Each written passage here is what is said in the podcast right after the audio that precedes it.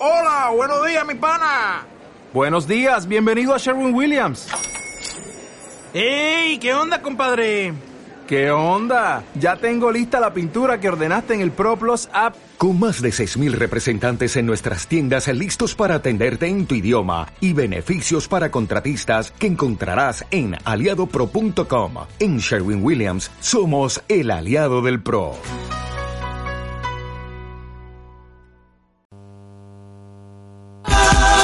Esta mañana de verano pinta bien en la radio de tu vida.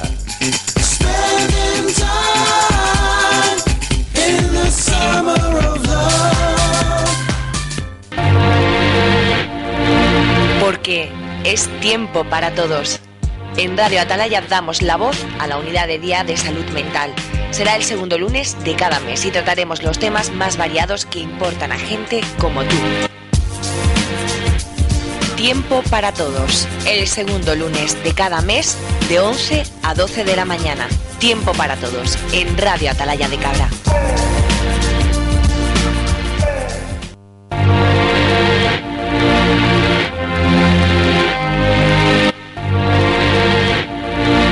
Hola, buenos días.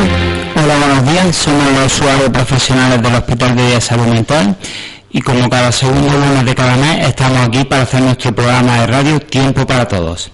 Para el programa de radio que traemos hoy, en el mes de julio, traemos un buen elenco de compañeros y compañeras, bastantes que ahora vamos a pasar a, presentar para ver si, si, en este mes de julio sale un programa bonito con los temas que hemos traído, esperamos que os gusten y deciros que nos tenéis presentes en nuestro blog como la vida misma y en nuestro Facebook HDSM como la vida misma. También dentro de nuestro blog encontraréis este programa de radio Tiempo para Todos y otros muchos que hemos realizado aquí para que nos podáis escuchar y darnos vuestra opinión.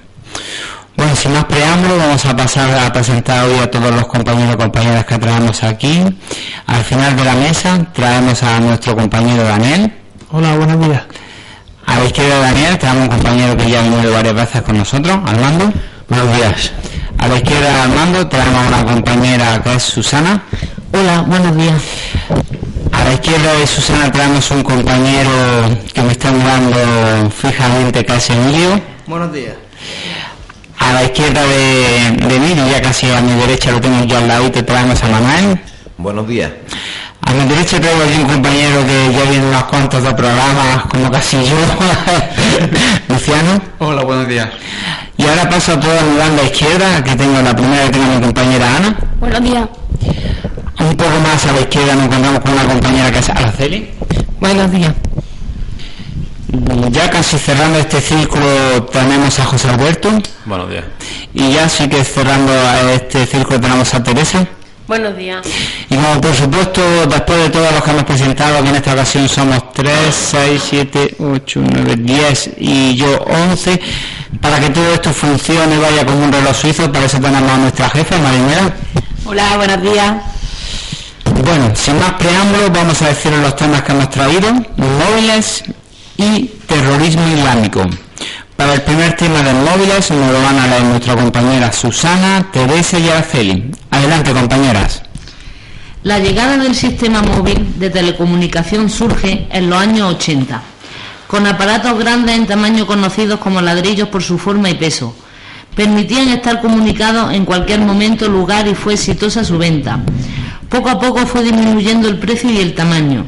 Surgen compañías nuevas aparte de Movistar como Amena y posteriormente Yastel y Oran. Hoy en día hay múltiples operadores de comunicación, así como cuotas fijas o de prepago que compiten en el mercado de las comunicaciones. El uso popularizado del móvil llegó a partir de 1995 y su adición se empezó a notar cuando en 2010 llegó WhatsApp, Facebook, Twitter, en app y demás aplicaciones que se han ido añadiendo a móviles, BlackBerry, tablet y último iPhone. Podemos preguntarnos si hoy día existe o no adicción al móvil. Diario Sur expuso el 7 de abril de 2015 que un tercio de españoles están continuamente pendientes de los mensajes instantáneos que reciben en su móvil. Pero esto hay que distanciarlo de una adicción como expuso otro estudio realizado por el Confidencial el 19 de febrero de 2017. La posibilidad que nos ofrece de ser un método por el que conseguir dopamina y la búsqueda de nuevos estímulos a través de comprobar de manera continua la actualización de nuestras redes sociales como WhatsApp, Instagram, Twitter, Facebook, un hecho que estimula los centros del placer del cerebro.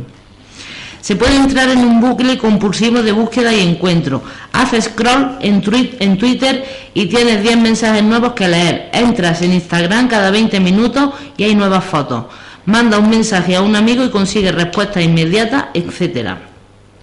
Si bien este enganchamiento hay que distanciarlo de una adicción, porque según el mencionado estudio del Confidencial, si se sufre síndrome de abstinencia ni existe una tolerancia. Es decir, te puedes desenganchar sin sufrir esos efectos comentados que se puede atribuir a otras adicciones reales. Por los móviles nos ofrecen muchas ventajas y desventajas en la actualidad. Hablar con quien quieras donde quieras.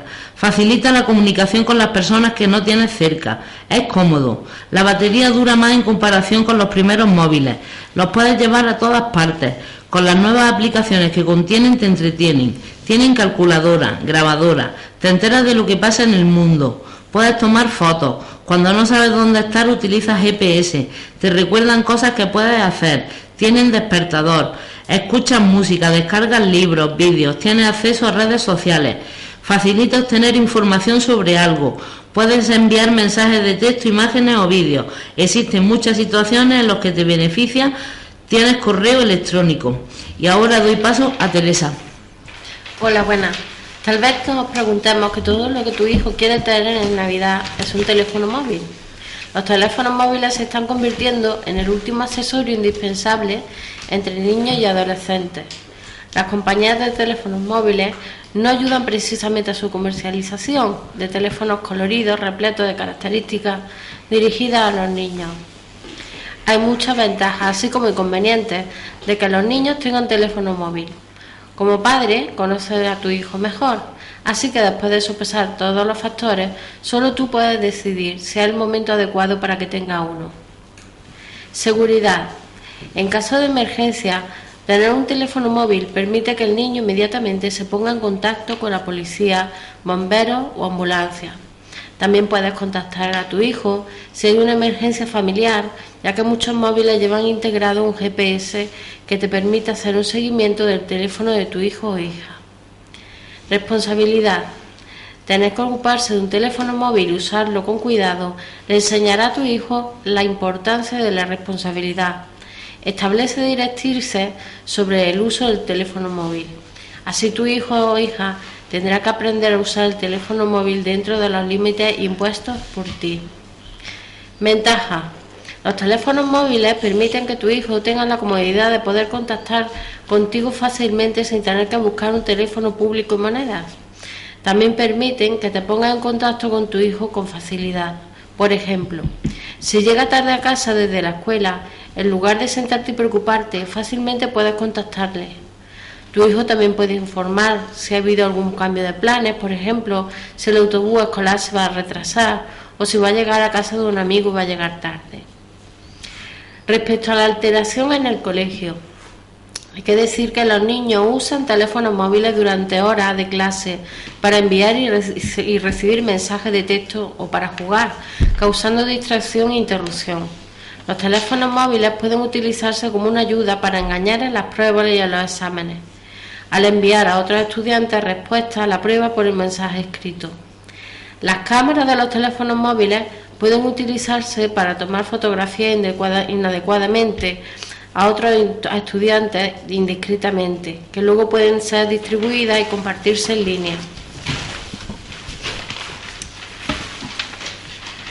El coste.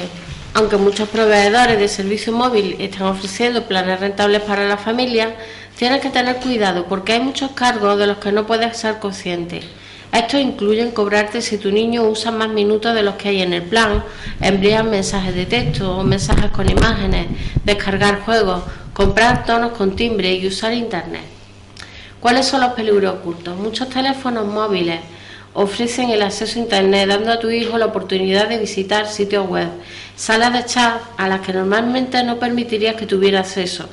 Esto le da una independencia y una oportunidad de comunicarse con gente de todo tipo, por lo cual hay que vigilarlos si son de corta edad. Así paso a mi amiga Mariceli. Opinión del grupo. Hoy en día tenemos móviles es causa de lo que pueda ser visto como un, tele, un teléfono. Tenemos que estar hiperconectados y siempre disponibles, con lo cual perdemos tranquilidad e independencia a veces. La sociedad es permisiva con el uso de móviles por niños, a interactuar socialmente y de comunicarnos. ¿Se podría vivir sin móvil? ¿Qué consecuencias tendría? Sí se puede vivir sin móvil, pero tiene muchos inconvenientes, como contactar con otras personas desde cualquier otro lugar y que puedan contactar contigo. O la, utilización de aplicaciones como GPS que permiten saber dónde estás y cómo ir donde quieras. Se sin móvil, lo que pasa que la costumbre que hemos adquirido de comunicaciones para estar conectados con el mundo da mucha información, ocio y te permite estar comunicado con la familia. Hoy día sería muy difícil, los móviles nos ofrecen muchas facilidades.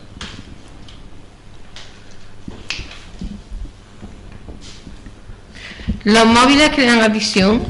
¿Y por qué? Sí, debido a juegos o aplicaciones de redes sociales como Facebook, Instagram o WhatsApp, porque se están constantemente mirando las últimas notificaciones. Sí, porque te permite estar comunicado con, la familia y, estar informado de lo que le pasa.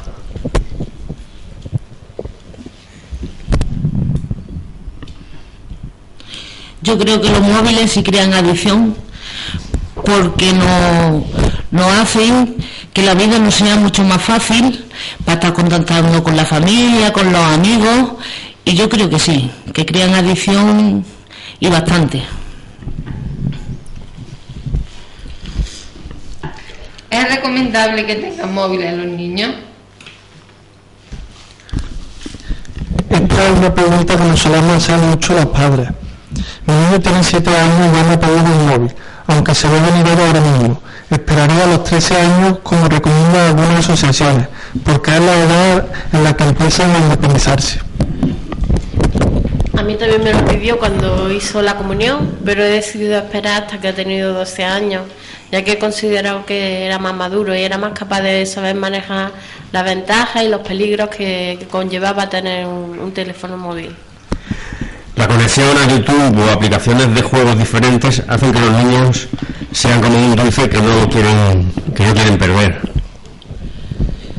Yo creo que sí que es recomendable que tengan móvil, pues así los puede tener uno más controlados, puede saber dónde están, con quién están y es más fácil controlarlos. ¿Nos facilitan la vida los móviles? Sí, por sus aplicaciones. Sí, por estar eh, comunicados con la información, con el conocimiento, con la familia. Yo, creo que sí nos facilitan la vida los móviles, por lo que han comentado mis compañeros antes. Eh, pero también hay que tener cuidado porque si dependemos mucho del móvil podemos tener problemas. Por ejemplo, una, una de las cosas que más causa problemas últimamente son los GPS del móvil que, en más de una ocasión han llevado a conductores a tener accidentes por estar por estar pendiente del móvil o por o, porque el GPS le, llevaba por una carretera que terminaba en un terraplén. Eh, hoy día nos facilita la vida mucho, desde comunicarnos, con, que lo cual fue su finalidad inicial, a poder buscar trabajo, jugar, hacer fotos, eh, navegar por internet, etcétera.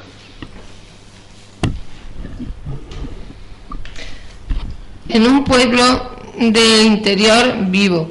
Tengo 15 años y apenas hay 300 habitantes en mi pueblo. Si quiero conocer gente de mi edad, tengo que usar redes sociales para socializarme y conocer gente de mi edad. Mis padres y abuelos no lo entienden, ya que en el pueblo ya la mayoría, la mayor parte son ancianos y sociabilizan en la calle o en las tascas. Si me quitan el móvil me deprimo y me siento aislado y triste. La canción El muro de Pink Floyd. ¿Por qué se ha derivado la frontera espacial a la hora de relacionarnos con otras personas?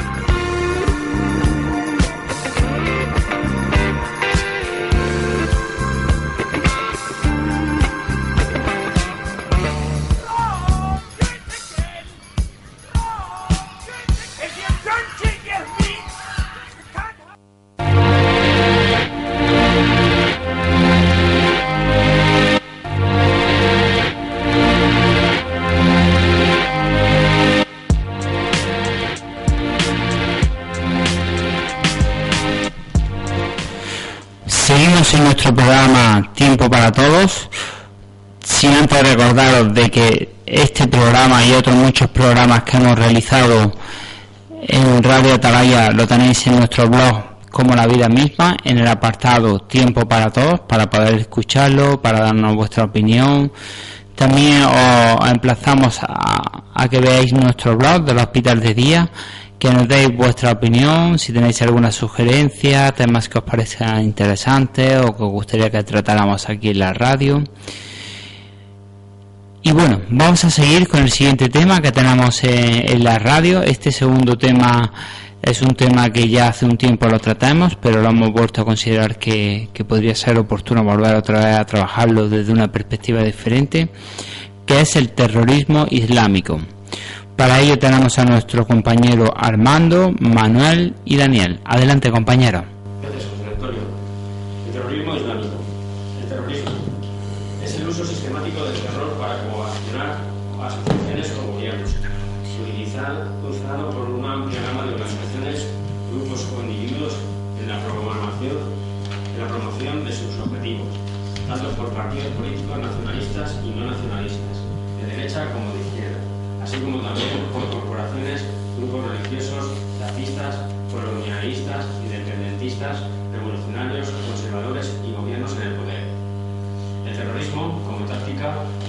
De violencia que se distingue del terrorismo del Estado por el hecho de que en este último caso sus autores pertenecen a entidades gubernamentales. La palabra terrorismo tiene fuertes connotaciones políticas y posee elevada carga emocional, y esto dificulta consensuar una definición precisa. Es común el uso de la palabra por parte del gobierno para acusar a sus opositores. También es común que las organizaciones e individuos que la practican rechacen el término por injusto o impreciso. Tanto los unos como los otros suelen mezclar el concepto con la legitimidad o la ilegitimidad de los motivos propios o de su antagonista. A nivel académico, Se opta por atender exclusivamente a la naturaleza de los incidentes sin especular sobre los motivos ni juzgar a los autores. Algunos medios de comunicación, como la británica BBC, que se desean enfatizar su imparcialidad, sugieren en sus guías de estilo evitar el término terrorista y terrorismo. Aunque la propaganda yihadista que habla de, recuperar al Andalus nos pueda parecer excéntrica y delirante, lo cierto es que tanto Al Qaeda como el Estado Islámico considera a Europa como uno de sus principales campos de batalla. Nunca lo han ocultado y el recuerdo histórico, histórico califato omeya que se extendió desde Persia hasta los Pirineos, atravesando todo el norte de África, opera en la mitología de la Guerra Santa Islámica como uno de sus principales referentes. Desde la autoproclamación del Estado Islámico como califato por al-Baghdadi en 2014, el control del Magreb se convirtió en algunos de los objetivos principales para la extensión del terrorismo yihadista.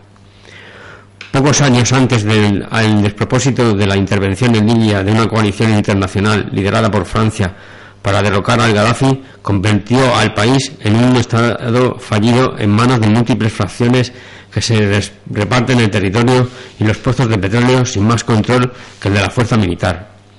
Y en ese enclave, sin gobierno, tanto el Estado Islámico como Al Qaeda han encontrado la plataforma ambicionada para dar el salto a Europa entre las dos internacionales del yihadismo. Además, existe una declarada competencia para ver quién comete los atentados más impactantes y se hace con el dominio del terrorismo internacional. Así al menos se consideran los informes según noticias publicadas en el periódico En el Mundo en septiembre de 2016. Y ahora doy paso a mi compañero Manuel. Se- Según la policía y la Guardia Civil, la situación de descontrol en Libia lo convierte en el país del Magreb más propicio para convertirse en refugio de muchos combatientes que regresan de Siria y participan en la organi- organización de atentados como los ocurridos en Túnez en los últimos años. ¿Por qué otra de las amenazas que señalan los informes hacen referencia al peligro potencial que representan los yihadistas, que vuelven a sus países de origen procedentes de Oriente Próximo? desde que el ISIS comenzó a perder terreno en Siria e Irak debido, debido a la presión de las potencias occidentales. Al menos el 30% de, de esos terroristas, algunos de ellos con nacionalidades españolas y francesas, está retornando a Europa, en muchos casos para convertirse en lobos solitarios y para engrosar las filas de comandos asesinos. En el caso español, según los datos que obran en posesión de las fuerzas de seguridad, hay 200 personas procedentes de nuestro país participando en la guerra siria. De los 30 que regresaron, 15 se encuentran en prisión acusados de terrorismo.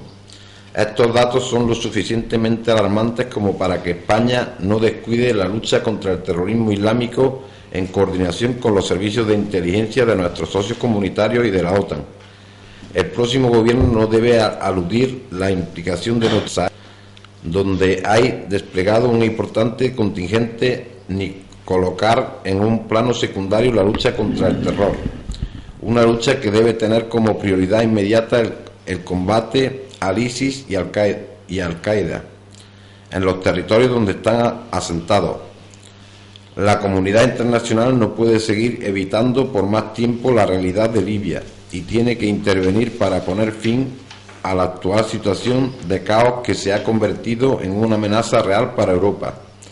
España debe colaborar en la medida de sus posibilidades en la lucha en Siria e Irak contra el ISIS, donde tanto los bombardeos estadounidenses como los rusos e iraníes están haciendo retroceder a los terroristas. Por eso es una mala noticia el aumento de la desconfianza entre Rusia y Estados Unidos, principales potencias de la coalición anti-ISIS, justo un día antes de que se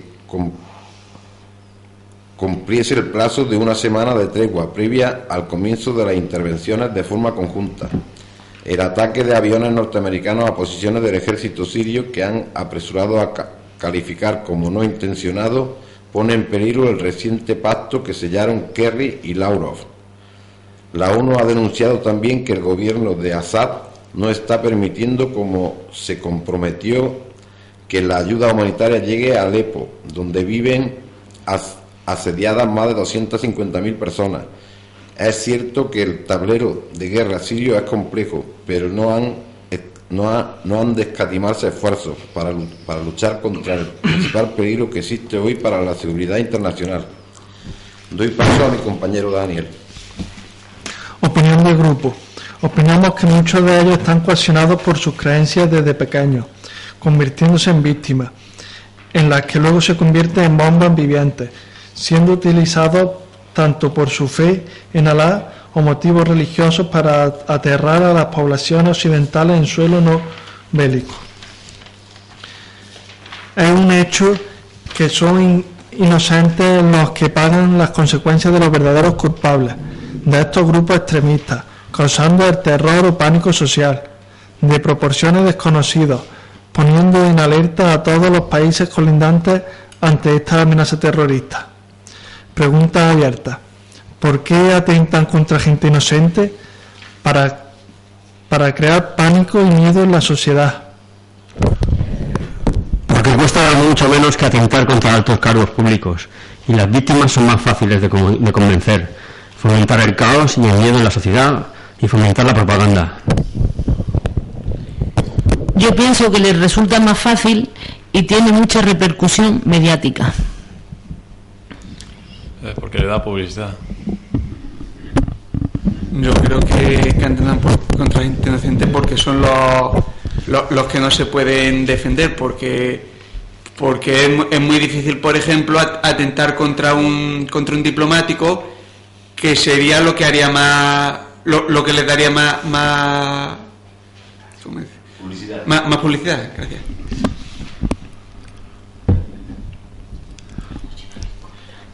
¿Qué interés hay? ¿Quién lo financia?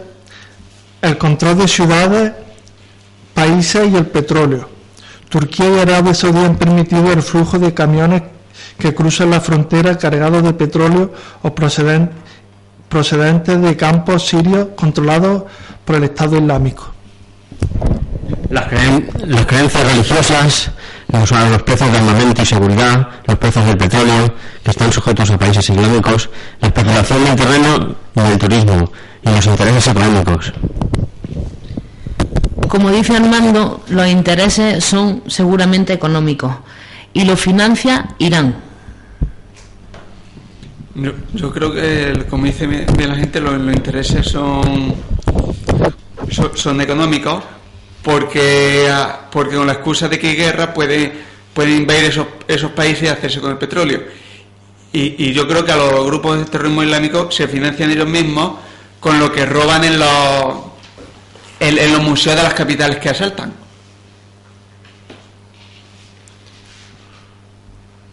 También ¿Qué interés? El interés que hay en, en el terrorismo es simplemente la venta de armas. Por eso los países que, que tanto acusan a otros países de ser beligerantes son los mismos que llenan sus bolsillos vendiendo armas a esos países que se supone que quieren evitar que entren en guerra con ellos.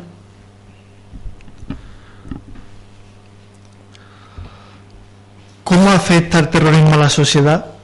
Con miedo, pánico y rechazo al terrorismo?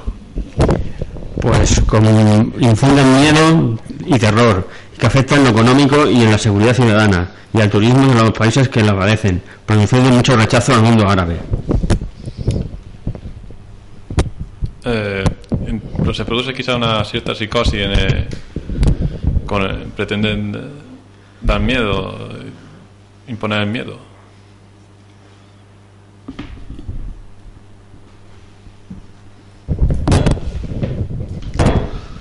¿Qué medidas deberíamos de tener para acabar con el terrorismo? Quitándole su financiación y los territorios controlados por ellos y anticipándose la policía con investigaciones a los posibles atentados. Fomentar la integración de la población, que las ideas religiosas no sean las causantes del convencimiento de, de la creencia de, que- de que por, por matar a una gente inocente se encuentran en un estado mejor. que, que no usen las religiones, la religión y, y el nombre de su Dios, Alá y eso, para matar gente. Que eh, está muy mal, ¿no? Porque Dios no creo que quiera esas cosas, ¿no? Yo pienso que es muy complicado, puesto que hay muchos intereses económicos. Eh, yo pienso que se, debería pr- primero ens- enseñar enseñar en la mezquita, ya que hablamos de terrorismo islámico, que, que tanto que tanto Dios como Alá como Mahoma son son gente que lo que quieren es el es, el bienestar, quieren, la paz, quieren la paz para todos sus para todos sus creyentes. Pero claro, si hay mal nacidos, vamos a usar una palabra un poco así, que, que usan, que, que se escudan en, la, en lo que suele aparecer en todas las religiones, que muerte al, al infiel, Sí, complicado, pero podría haber medidas de contingencia de, la expansión de este tipo de ideologías extremistas y dañinas contra el ser humano y también por otra, por otra vertiente se podría controlar la venta de armas internacionales, ese tráfico que tienen los países y ese flujo de dinero y de capital que se nutren de la desgracia del ser humano. Entonces es un poco hipócrita culpar solamente a aquellos que, están haciendo la guerra cuando tú eres el que le está dando el arma para que, para que ejecute eso. Entonces la vertiente podría ser doble, pues controlar que no se disparen esas ideas de, de matanza y de, de asesinatos brutales y, y controlar ese tipo de economía que, que no está sustentada en algo creativo sino en algo destructivo. Mirada del observador. Una niña cristiana de Irak perdona a los terroristas del Estado Islámico. La entrevista es realizada por el canal árabe SAT7 a Miriam en mayo de 2015. Tiene 10 años y a pesar de su corta edad ha podido perdonar a quienes la echaron de su casa, junto a su familia y el resto de cristianos de la ciudad iraquí de Karakov, ciudad tomada por los terroristas del Estado Islámico. Ella lleva cuatro meses en un campo de refugiados y lo que desea es volver a su casa con su familia. Dice que Dios les quiere y que no dejará que ISIS les mate. No quiere hacer nada malo al ISIS. Solo quiere, so- solo se siente triste porque le sacaron de su casa. Y ella se pregunta que por qué hicieron eso. A ella le gustaba su colegio en su ciudad y era la primera de su clase. Echa de menos a sus amigos y saber dónde están. Espera volver pronto a su casa y que vuelvan los demás también y volver a su vida de antes. Os dejamos con la canción Imagine de John Lennon.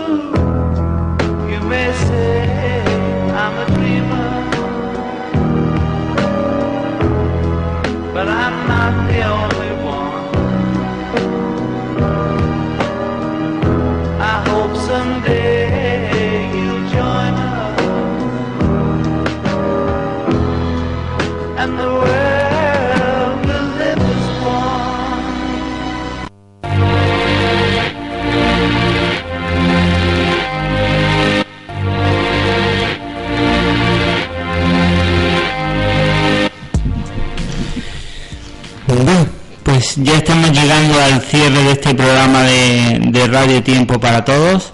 Como siempre tenemos para el cierre de cada programa nuestro cajón desastre, que en este caso lo va a hacer nuestro compañero Luciano. No sin antes dar las gracias a todos los compañeros del Hospital de Día que no han podido estar hoy aquí presentes, que nos han ayudado y han colaborado en la realización de, de estas noticias y que nosotros podamos estar aquí. Daros las gracias a todos los presentes que estáis aquí, que sin vuestra colaboración esto no, no podría ser posible y no, no estaríamos aquí haciendo este programa de radio que es tan importante para nosotros. Y por supuesto darle las gracias a José Luis, que siempre nos lo hace fácil y agradable este momento y que nos gusta tanto venir aquí a la radio. Y nada, dejaros con nuestro compañero Luciano y el cajón desastre. Adelante compañero. Mm, eh, gracias. Hoy, vamos a hablar de la, de la efeméride de julio en todo, el, en todo el mundo. El 1 de julio de 1903 nace Amy Johnson, piloto bri- británica pionera de la, aviación. El 2 de julio de 1964, el presidente estadounidense Lyndon B. Johnson firma la ley de derechos civiles, proscribiendo así la segregación ra- racial en la escuela, lugares de trabajo y en cualquier otra instalación pública. El 3 de julio de 1883 nace Frank Kafka, escritor checo, autor de La Metamorfosis y El Proceso, entre otras obras. El 4 de julio de 1776, representantes de las 13 colonias ratifican la Declaración de Independencia de los Estados Unidos de América. También el 4 de julio, pero de 1864, eh, se funda la Cruz Roja Española en España.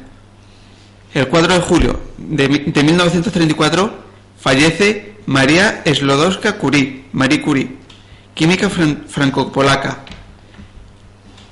El 6 de julio de 1907 nace Frida Kahlo, pintora mexicana del surrealismo.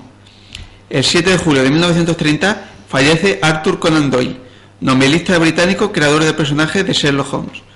El 7 de julio de 2005 se dan múltiples atentados terroristas en Londres, en tres vagones de metro y en un autobús urbano, causando 56 víctimas mortales y 700 heridos. El 13 de julio de 1954 muere Frida Kahlo. El 13 de julio pero de 1927 muere Miguel Ángel Blanco, político español asesinado por la banda terrorista ETA. El 14 de julio de, 19 de 1789 se produce la toma de la Bastilla, que supuso el fin del antiguo régimen y el comienzo de la Revolución Francesa. El 18 de julio de 1918 nace Nelson Mandela, primer presidente sudafricano elegido democráticamente.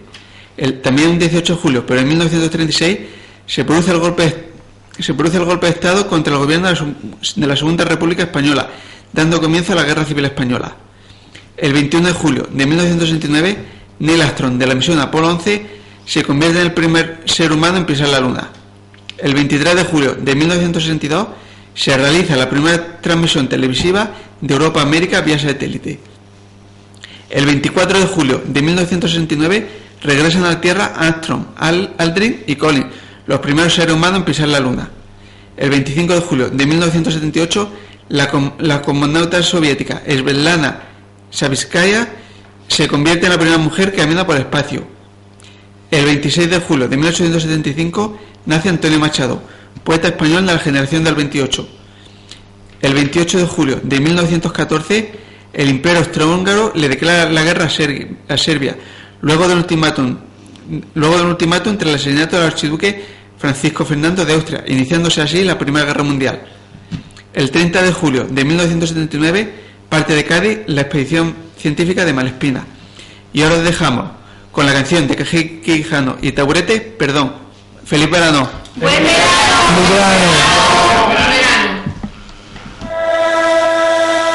Sé que tengo que pedir más de un perdón, otra vez por culpa de ese triste error. Ya no sabes perdonar, se te olvida y con razón mi vida. Si tú quieres empezamos con el sueño. Nos dejamos de pasados y de miedos. Imaginar que esto sea un final. Mi vida, mi cielo. No me culpes más, no mires atrás, debes perdonar. Hazlo por los dos, haznos el favor, ya no hay vuelta atrás. Me da pena que perdamos tiempo hablando, que perdamos tanto tiempo discutiendo. Déjame que pueda ser que siempre dije ser. Perdonarme, aunque sé que no es tan fácil perdonarme. Hoy te pido que me dejes demostrarte que se aprende de los fallos y que entiendo que te duela, que estés triste y te cueste perdonar. Me arrepiento de esconderme en el silencio, quedarme con abrazos y te quiero.